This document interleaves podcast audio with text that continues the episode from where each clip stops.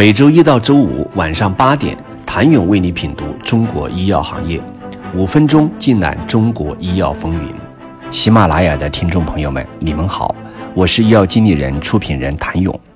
对阿杜拉单抗安全性的质疑，直接反映在了惨淡的销售业绩上。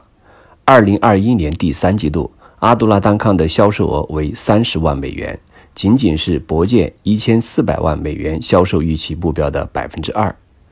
博健为了增加阿杜拉单抗被美国联邦医保纳入的概率，在去年十二月底将阿杜拉单抗定价下调了百分之五十，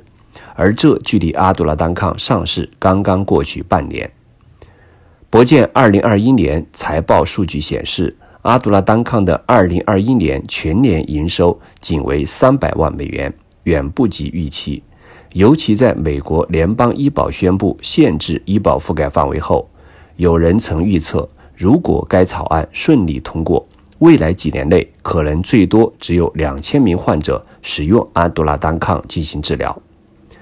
在业绩不佳、前景不明的情况下，博健在今年三月启动了裁员计划。博健在三月通知，可能裁掉约百分之十员工。这一内部成本削减计划裁员一千人，从而节省高达七点五亿美元的资金。而作为开发多款阿尔茨海默症，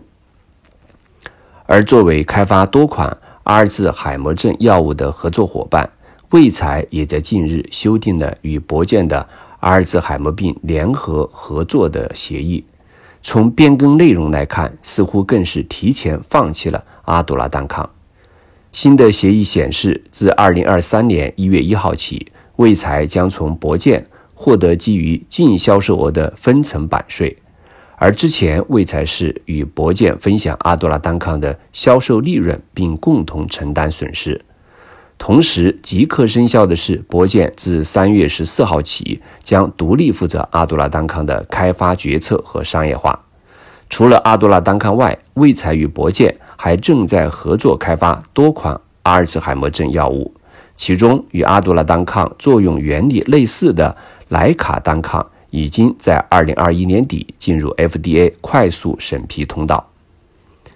即使获批上市九个月来安全性问题频发，即使博健和卫财的合作生变让阿杜拉单抗更加前途未卜。即使美国本土市场以外地区都对阿杜拉单抗说不，即使阿尔兹海默病治疗药物研发失败率高达百分之九十九点六，作为时隔二十年后 FDA 批准的又一款阿尔兹海默症新药，阿杜拉单抗的上市还是再次点燃了全球医药研发产业对阿尔兹海默症研发的热情与希望。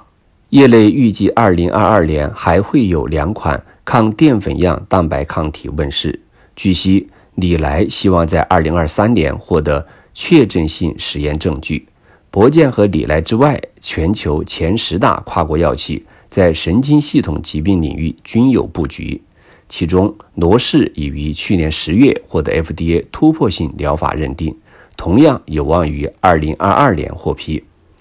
此外，二零二一年十二月，FDA 授予某口服小分子药物快速通道资格，用于治疗早期的阿尔兹海默症。该药物是一种靶向谷氨酰胺酰肽环转移酶的口服小分子抑制剂，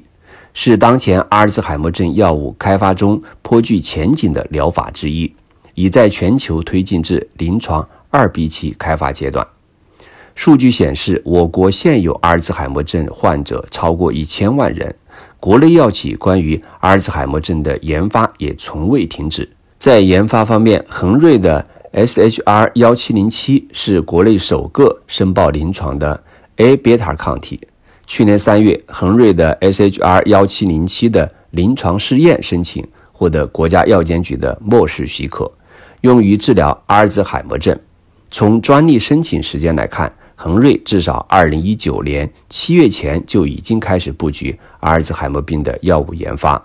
而恒瑞对阿尔兹海默症的研究或许从二零一五年便已经开始了。